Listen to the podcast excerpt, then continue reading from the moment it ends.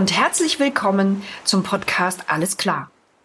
Der Heinrich Böll Landesstiftungen von Sachsen-Anhalt, Mecklenburg-Vorpommern, Hamburg, Niedersachsen, Brandenburg und Sachsen.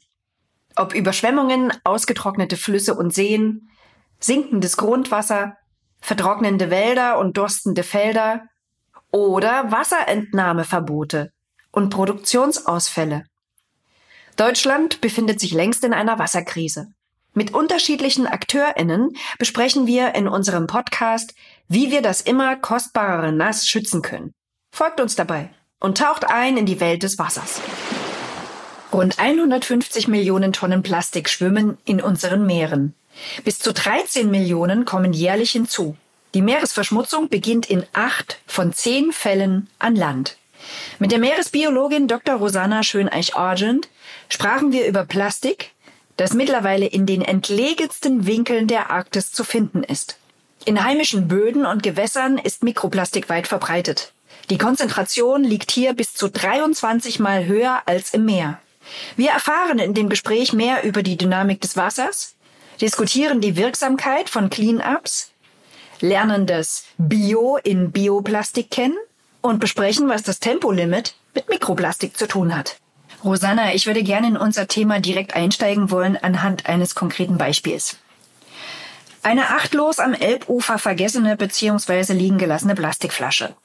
Was passiert, wenn sie ins Wasser gerät und was genau ist das Problem daran? Die Flasche an sich ist natürlich erstmal kein Problem, wenn jemand sie aufhebt, in den Mülleimer schmeißt oder eben zum Pfandautomaten bringt. Wenn sie natürlich in der Umwelt liegen bleibt, dann wird sie zum Umweltproblem. Am Beispiel der Elbe, es ist natürlich ein sehr langer Fluss, ein sehr komplexes System, ein sehr dynamisches System, zeigt sich, was dann auch solche Schwierigkeiten bei der Forschung zu dem Thema Plastikmüll angeht. Denn es ist die Frage, bleibt die Flasche da liegen? Haben wir ein Hochwasser oder einen großen Regenniederguss, der die Flasche einträgt? dann ist sie natürlich erstmal auf Reise.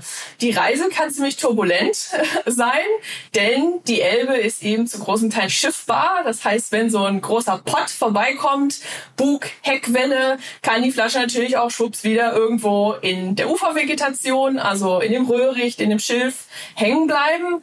Bodenfelder sind genauso eine Barriere. Hafen, Kaimauern, kleine Molen. Da kann so eine Plastikflasche, selbst wenn sie in den Elbstrom gerät, überall irgendwo hängen bleiben. Gehen wir jetzt mal davon aus, dass sie sich immer wieder losreißt und mittransportiert wird. Dann hat sie einen langen Weg vor sich, bevor sie dann über Hamburg dann in das sogenannte Elbestuar, den Mündungsbereich der Elbe gerät. In der Nordsee ist sie natürlich dann noch viel größeren Strömungssystemen ausgesetzt. Und um zu verstehen, wo die Flasche hintreibt, muss man so ein bisschen wissen, wie die Nordseeströmungen aussehen. Grob gesprochen kommt das Nordseewasser entlang der Ostküste Schottlands und Englands, fließt nach Süden und gleichzeitig kommt Wasser über den Ärmelkanal in die Nordsee hereingeströmt. Das fließt dann also entlang der Küste Frankreichs, Belgiens und dann der Niederlande in die sogenannte Deutsche Bucht. Das ist der Meeresbereich hier bei uns in der Nordsee vor Deutschland und wird dann durch die Landmasse von Schleswig-Holstein und Dänemark nach Norden abgelenkt. Am Zipfel von Dänemark, sage ich jetzt mal salopp, haben wir den Skagerrak. Das ist also ein Meergebiet zwischen Dänemark und dann eben Norwegen und Schweden. Und da wird das Wasser echt durchgewühlt. Ein Teil fließt dann auch in die Ostsee ab durch eben die Landspitze von Skandinavien wird das Wasser wieder abgelenkt und dann über die sogenannte norwegische Rinne, das ist also ein sehr tiefer Bereich der Nordsee, entlang der Küste Norwegens in die Arktis geleitet. Wenn unsere Flasche voll läuft, dann sinkt sie ab.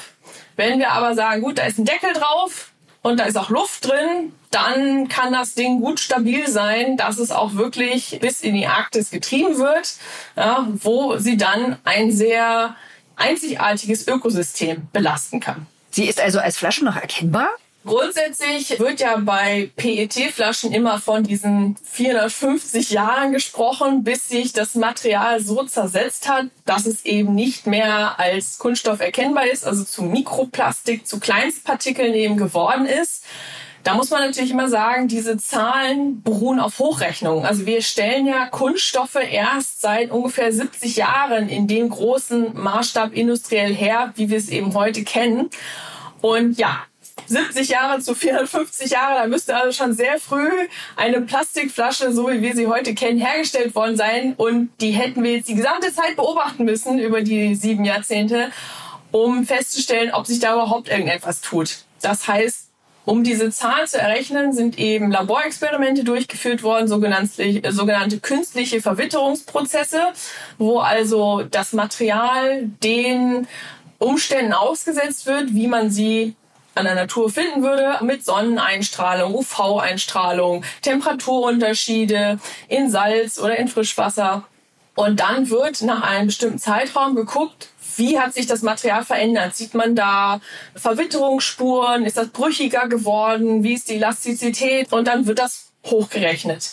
Ob das letztlich so 450 Jahre dauert oder weil so eine Plastikflasche zum Beispiel auf den Meeresboden auf, oder auf das Flussbett absinkt und da eben nicht mehr UV-Strahlung ausgesetzt ist, kein Wellenschlag mehr bekommt, äh, die Temperaturen sind auch relativ kühl, das kann noch deutlich länger dauern. Das heißt, das Material an sich hat erstmal das Potenzial, sehr lange, sehr stabil zu bleiben. Aber es kommt natürlich, wie gesagt, darauf an, ob die Flasche irgendwo hängen bleibt. Wenn sie jahrelang in so einem Schilfröhricht vor sich hin gammelt und die ganze Zeit die Sonne auf den Buckel kriegt, vielleicht irgendjemand drauftritt, weil sie irgendwo auf den Stein liegt, dann kann natürlich so ein Fragmentierungsprozess, wie wir dazu sagen, also so ein Zerbrechen des Materials schneller passieren. Also insofern kommt es wirklich drauf an, was mit so einem Einzelschicksal von so einem, so einem Müllteil, so einer Plastikflasche, wie das ausschaut, um zu wissen, ob es als Plastikflasche erkennbar in der Arktis ankommt oder nicht. Also von Dresden kann ich ja berichten, dass es hier regelmäßige Elbwiesenreinigungen gibt. Sollte man vielleicht doch lieber den Strand mal dreckig lassen, um die Leute zu sensibilisieren? Oder macht es mehr Sinn, den Müll aus der Natur herauszuholen und zu vermeiden, dass er irgendwo in der deutschen Bucht oder in der Arktis landet? Was sagst du? Ich denke, das kann man so oder so sehen. Auf der einen Seite muss man sich ganz klar bewusst werden, wir werden nicht das Umweltproblem Plastikmüll durch Cleanups, also durch Müllsammelaktionen beheben können. Ja, das ist also kosmetische Natur. Wer selber mal an sowas teilgenommen hat, weiß, wenn er an dieselbe Stelle ein, zwei, drei Tage später, eine Woche später, lass es einen Monat später sein, geht, sie wird wahrscheinlich wieder genauso verdreckt aussehen. Und das kann und das habe ich auch selber erlebt bei, bei Leuten, sehr frustrierend sein, weil sie sich natürlich schon fragen, Mensch, ich habe da meine Zeit, meine Energie in so ein Cleanup gesteckt. Ich wollte etwas oder möchte etwas Gutes für die, für die Natur tun. Und dann kommen Leute hin, denen das egal ist und die schmeißen trotzdem wieder ihren Müll hin oder am Strand, selbst wenn er sehr abgelegen ist, transportiert eben das Meer wieder neuen Müll ähm, an solche äh, Küstengebiete. Ein Cleanup hat neben dem kosmetischen Aspekt, dass man wirklich einen Teil des Mülls aus der Natur rausholt, hat natürlich auch einen edukativen Effekt, also einen Lehreffekt. Das heißt, Leute, die erstmal Zutritt zu dem Thema haben wollen, denen wird natürlich durch so einen Clean-up das Gefühl gegeben, hey Mensch, sie können aktiv etwas tun. Es ist, wie gesagt, ein, ein erster Zugang, dass ihnen einfach mal bewusst wird, das Problem ist nicht nur irgendwo in Asien, irgendwo in Afrika, weit weg, wo man jetzt nicht unbedingt morgen direkt mal hinkommt, sondern auch hier in Deutschland. Das heißt, ja, es gibt diesen Frustmoment natürlich, wenn man merkt, ein, ein gesäuberter Bereich ist kurze Zeit später direkt wieder voll mit Müll. Aber es gibt eben auch diesen ganz wichtigen Impuls, sich mit dem Thema auseinanderzusetzen. Und wenn man das korrekt kommuniziert, also nicht sagt, hey, wir müssen nur alle aufräumen, dann regelt sich das Thema von selbst, sondern ganz eindeutig die Vor- und Nachteile von solchen Cleanups äh, aufzeigt, dann ist das ein, ein ganz wichtiger Puzzlestein bei der Lösung dieses Problems. Es gibt auch Leute oder Initiativen, die sagen, wir lassen den Müll liegen, um ein Augenmerk drauf zu werfen. Oder wir sammeln ihn und stellen ihn aus. Da ist zum Beispiel jetzt in Hamburg ein Herr unterwegs, der sammelt regelmäßig Müll direkt in Hamburg am einem Elbstrand und stellt den aber aus. Also zeigt wirklich, was kommt da alle paar Tage über die Elbe an. Das versieht er mit Infoschildern zu der Problematik und informiert eben darüber. Genau das gleiche Prinzip ist auch an Nord- und Ostseestränden mit diesen großen Gitterboxen, die sogenannte Strandmüllboxen sind. Also wo Leute, die einen Strandspaziergang machen, den gefundenen Strandmüll reinwerfen sollen. Was ist denn eigentlich die Gefahr oder das äh, Problem, das von Plastik ausgeht? Wenn wir jetzt große Müllteile nehmen, also sogenanntes Makroplastik, allgemein definiert als Müllteile, die größer als 5 Millimeter sind, dann können sich natürlich neugierige Tiere, die vielleicht sogar durch, durch Essensreste, die an dem Material noch kleben, angelockt werden und sich an den Müllteilen, den Plastikmüllteilen verheddern, verletzen, Schnittwunden zufügen. Wir kennen alle die Fotos von den Bastölpeln und den Trottellummen auf der Langen Anna auf Helgoland, die das Material, weil es eben so robust ist, in ihre Nester einbauen, aber leider das Material nicht als schädlich identifizieren können und sich dann leider teilweise eben strangulieren oder an den Füßen sich festheddern und dann eben keine Hände haben und kein Messer, um sich da loszuschneiden.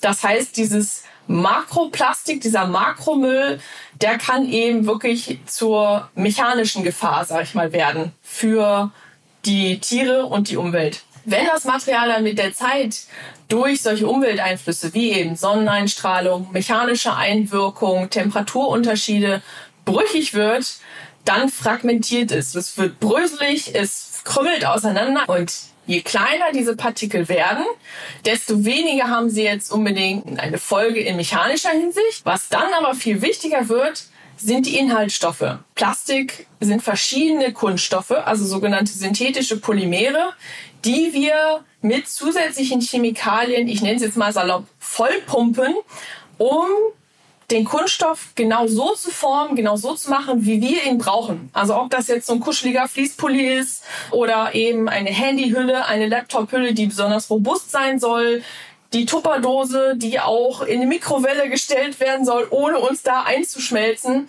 Ja, also es gibt verschiedenste Kunststoffe und die sind auch je nach Produktionsfirma und Produktionsort, selbst wenn es derselbe Kunststoff ist, mit unterschiedlichen Chemikalien vollgepumpt. Diese Chemikalien, also das sind tausende von verschiedenen Stoffen, die können dann über die große Oberfläche, die diese Kleinstpartikel haben, in die Umwelt gelangen. Also ob das jetzt das Wasser ist, in dem solche Mikroplastikpartikel dann mittreiben oder eben der Fisch, der Meeresvogel, der so einen Partikel frisst, weil er ihn mit Nahrung verwechselt.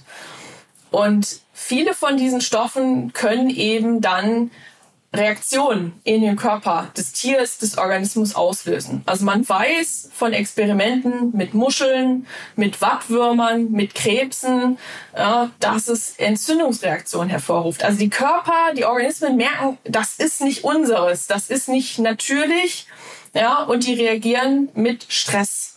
Was das alles in, auf lange Sicht mit der Nahrungskette macht, das beginnen wir gerade erst zu verstehen, weil es eben so viele Stoffe sind und natürlich die Hersteller auch nicht preisgeben, was ihre Geheimrezepte, sag ich mal, sind. Und so kann man sich eben dann auch, wie gesagt, vorstellen, dass wenn ein Fisch so ein Partikel frisst, weil er ihn mit Nahrung verwechselt, dass er ihn vielleicht selber ausscheidet, aber die Chemikalien dann ins umliegende Fleisch übergegangen sind. Und genau das ist es dann, was auch wir futtern. Und wenn wir gar nicht wissen, was das alles für Chemikalien sind, auch welche Reaktionen die untereinander auslösen, ja, das macht es eben so schwierig festzustellen, was nachher die Folgen sind diese Dauerexposition, also dieses ständig in Kontakt sein mit Kunststoffen. Ich meine, man muss sich ja nur mal angucken, was man so im Alltag um sich herum hat. Man fasst es immer an, man trägt es, ja, man isst Nahrungsmittel daraus.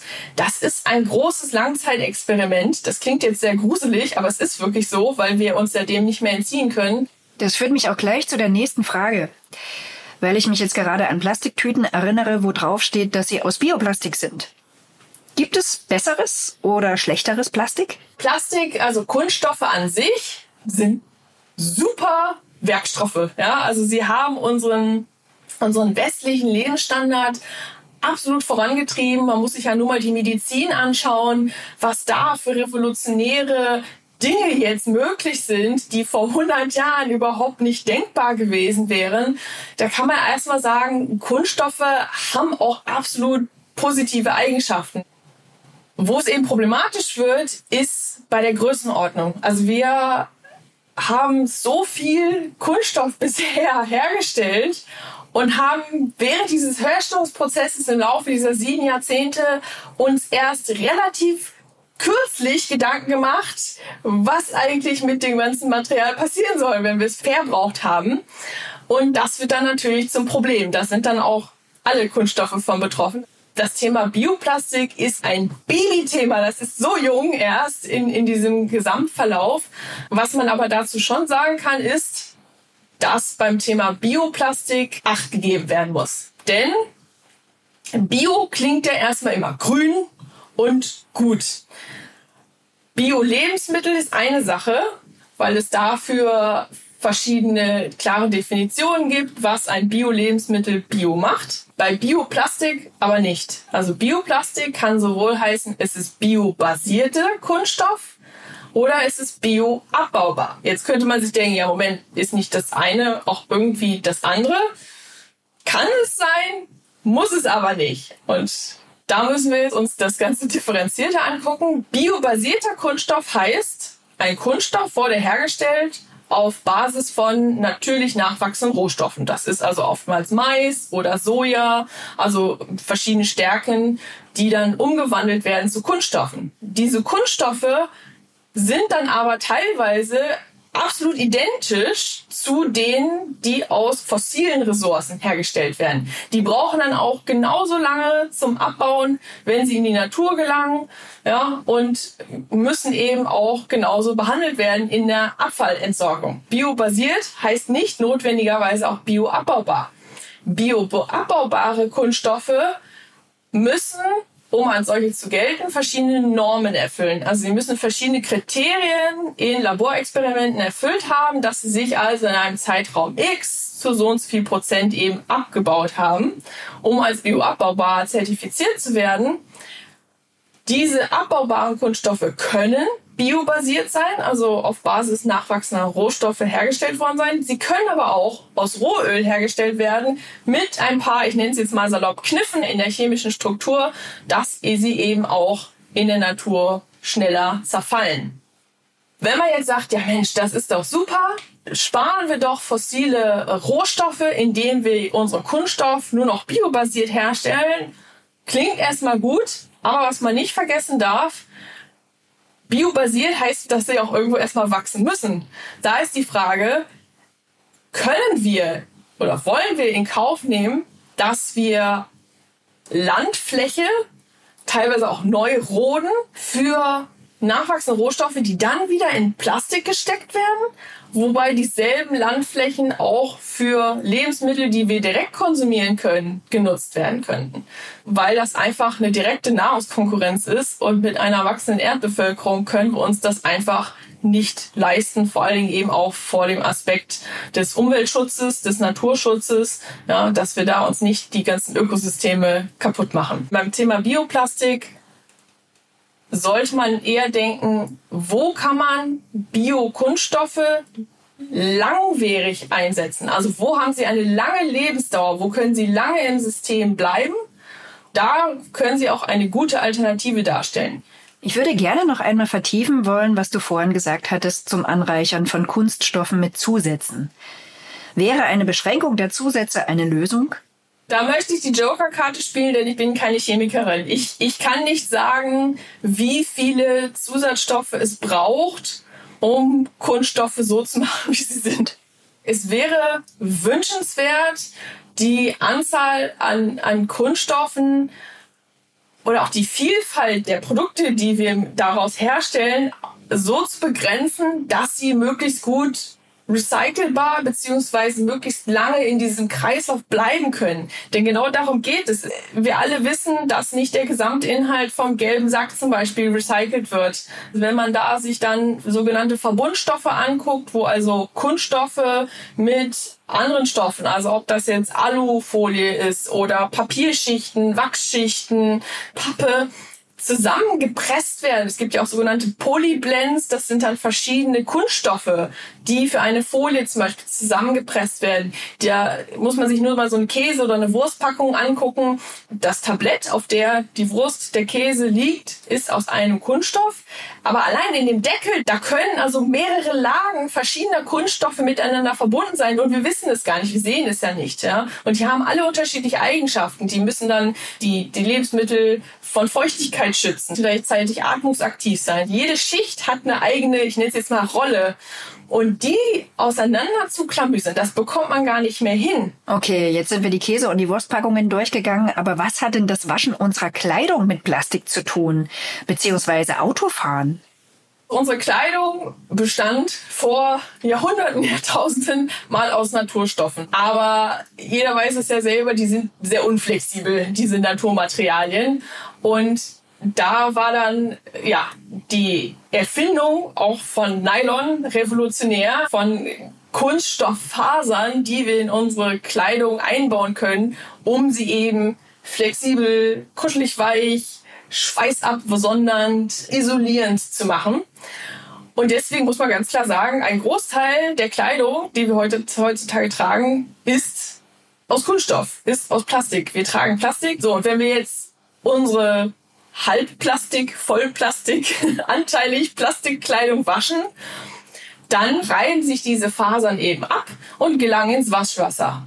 Und da kommt es darauf an, ob eben ein, die Kläranlage in der Nähe mit diesen Mikroplastikfasern, also diesen Mikrofasern, ob sie damit umgehen kann. Das heißt, ob sie eine sogenannte vierte Reinigungsstufe haben, wo auch Mikroplastikpartikel, Mikrofasern herausgefiltert werden können. Ältere Klärwerke haben diese sogenannte vierte Reinigungsstufe nicht. Das heißt, trotz Klärung gelangen Mikrofasern aus unserer Wäsche dann in das fertig geklärte Wasser, bleiben in dem fertig geklärten Wasser drin und gelangen dann so wieder in das Grundwasser in unsere Flüsse und können eben da aufgenommen werden und in die Nahrungskette gelangen. Es gibt solche Waschbeutel und da kann man dann Kleidungsstücke aus eben Synthetikfasern, wie jetzt so ein Fließpulli, eine Yogahose, Sportoberteile kann man da reintun und diese Beutel halten dann einen Großteil der Fasern auf. Das ist zum Beispiel eine Möglichkeit,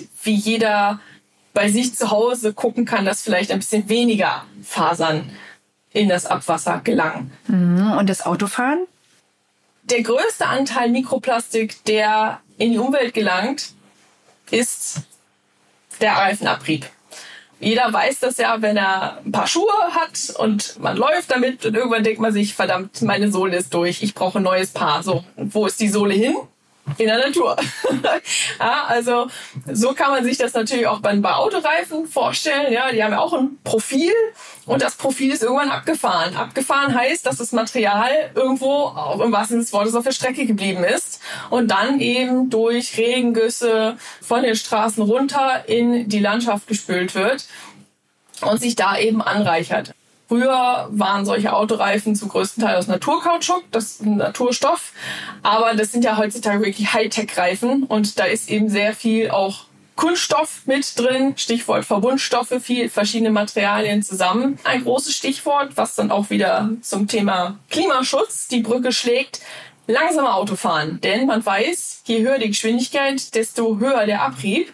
Also da eine Geschwindigkeitsbegrenzung auf vor allen Dingen auch auf den Autobahnen einzusetzen, würde auch die Menge an eingetragenen Mikroplastikpartikeln vom Reifenabrieb zumindest verlangsamen oder reduzieren. Jetzt hast du das Stichwort Klimaschutz schon genannt. Da würde ich gerne weitermachen wollen.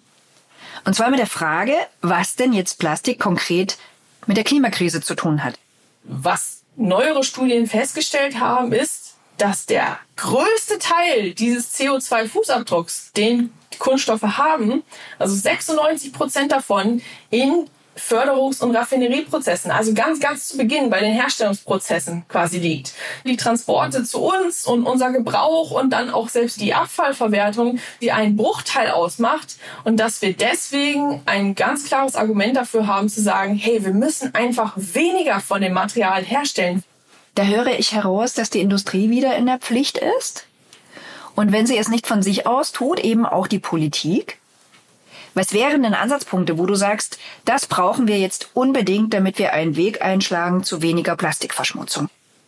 Die übergreifenden Stellschrauben, was machbar ist und was gemacht werden muss, die müssen von der Politik gesetzt werden. Also wirklich klar definierte Zwischenziele und nicht ein wischiwaschi Endziel in irgendwie ein paar Jahren und keiner weiß so richtig, wie wir da hinkommen, sondern eine klare Vorgabe, die eben kontrollierbar ist, die nachvollziehbar ist, aber wo auch gleichzeitig Konsequenzen herrschen, wenn diese Zwischenziele nicht erreicht werden. Also, dass man dafür verantwortlich gemacht werden kann, dass man sich nicht an Vorgaben hält. Dann können solche Vorgaben ganz wichtige ja, Stepping Stones, also solche Trittsteine sein, um ein größeres, ein ambitioniertes Reduktionsziel zu erreichen. Ich denke, jede Ebene der Gesellschaft kann einen Beitrag leisten, muss einen Beitrag leisten. Das Thema geht uns alle etwas an. Jeder kann was leisten im Rahmen der eigenen Möglichkeiten, aber dass da eben die Politik doch ganz klar gefordert sein sollte,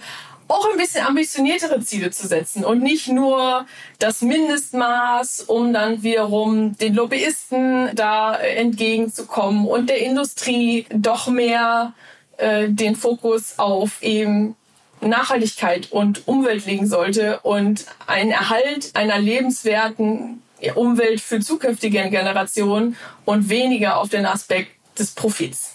Ich habe kürzlich gelesen, dass sich die Herstellung von Plastik bis 2045 noch einmal verdoppeln wird. Obwohl eigentlich allen klar ist, wir sind auf dem falschen Kurs. Das hinterlässt ein und mich auch natürlich schon ziemlich rat und ja auch machtlos. Aber vielleicht möchtest du an dieser Stelle uns allen noch etwas mit auf den Weg geben, was positiv ist, was gut ist vielleicht? Es geht nicht darum, dass wir alle von heute auf morgen die super äh, Zero Wasteler werden. Es ist ein Prozess und jeder Prozess muss mit dem ersten Schritt beginnen. Ob das ein Cleanup ist oder indem man sagt, ich gehe jetzt einfach mal einen Schritt weiter und setze eben noch mehr auf Mehrweg, den, den Joghurt zum Beispiel im Mehrwegglas, ja? dass man dann bei sich zu Hause im Kleinen erstmal anfängt und dadurch wird man ja auch motiviert, indem man merkt, hey, ich kann meinen Lebensstil halten und ich, ich produziere weniger Müll. Vor vier Jahren hatte ich Besuch von einer guten Freundin und sie brachte ihr Kulturbeutelchen an. Ich sage, Mensch, was hast du hier? Ja, sagt sie, guck mal hier, ich brauche gar keine große Deo-Spray-Dose mehr. Ich habe Deo-Creme. Ich sage, was ist denn Deo-Creme? Ich kam mir total dämlich vor, noch nie von gehört. Ja, sagt sie, total ergiebig und der hier riech mal. Ich sage, oh, habe ich gedacht, ja, kann man ja mal ausprobieren. Ne? Ich hatte mein, mein Lieblingsdeo schon seit Jahren, wollte da auch gar nicht von weg. Und dann habe ich mir so eine Pröbchentüte gekauft. Das hat Spaß gemacht. Man hat sich mal mit was völlig Neuem irgendwie beschäftigt, was man so gar nicht auf dem Schirm hatte. Ich meine, jetzt kriegt man die ja schon in Drogeriemärkten. Das ist ja viel salonfähiger geworden. Und so bin ich zu Deo-Creme gekommen. Und wenn man merkt, hey, die Produkte funktionieren genauso gut wie vorher, ist es dann wieder so eine Bestätigung, dass man sagt, hey, man, man ist in die richtige Richtung unterwegs. Und genau darum geht es, um eben bewussten Konsum und nicht einfach in diesem Kaufen, Kaufen, Kaufen. Die Werbung suggeriert ein, man braucht die verschiedenen Teile, man braucht jedes Jahr ein neues Smartphone, das neueste, tollste Auto, wie auch immer, dass man eben in diese Mühlen so reingerät, sondern dass man einfach mal sagt, nee, halt, stopp, da kann ich nur jeden motivieren, einfach bei sich anzufangen. Und manche haben vielleicht nicht die, die finanziellen Mittel, um nur noch unverpackt einzukaufen, ja, oder, oder nur noch auf, auf Bio-Lebensmittel zu setzen. Den sage ich dann einfach, hey, dann, dann such dir das bisschen aus, was du kannst. Ich habe irgendwo mal gelesen, so der Einkaufszettel ist der Stimmzettel für die Natur. Klingt ein bisschen kitschig, aber deswegen sage ich ja, man sollte nicht die eigene Macht als Konsument, als Konsumentin unterschätzen, ja, und dann gucken, wo es einen hinführt. Dies war eine Folge des Podcasts Alles klar, der Heinrich Böll Landesstiftungen von Sachsen-Anhalt, Mecklenburg-Vorpommern, Hamburg, Niedersachsen, Brandenburg und Sachsen. Vielen Dank für euer Interesse. Ihr habt noch Fragen rund ums Wasser? Vielleicht findet unsere Ausstellung Alles im Fluss, wie die Klimakrise zur Wasserkrise wird, schon Antworten. Gern klären wir noch offene Fragen, auch in einem unserer nächsten Podcasts, beziehungsweise auf einer Veranstaltung. Fragt gern nach bei uns.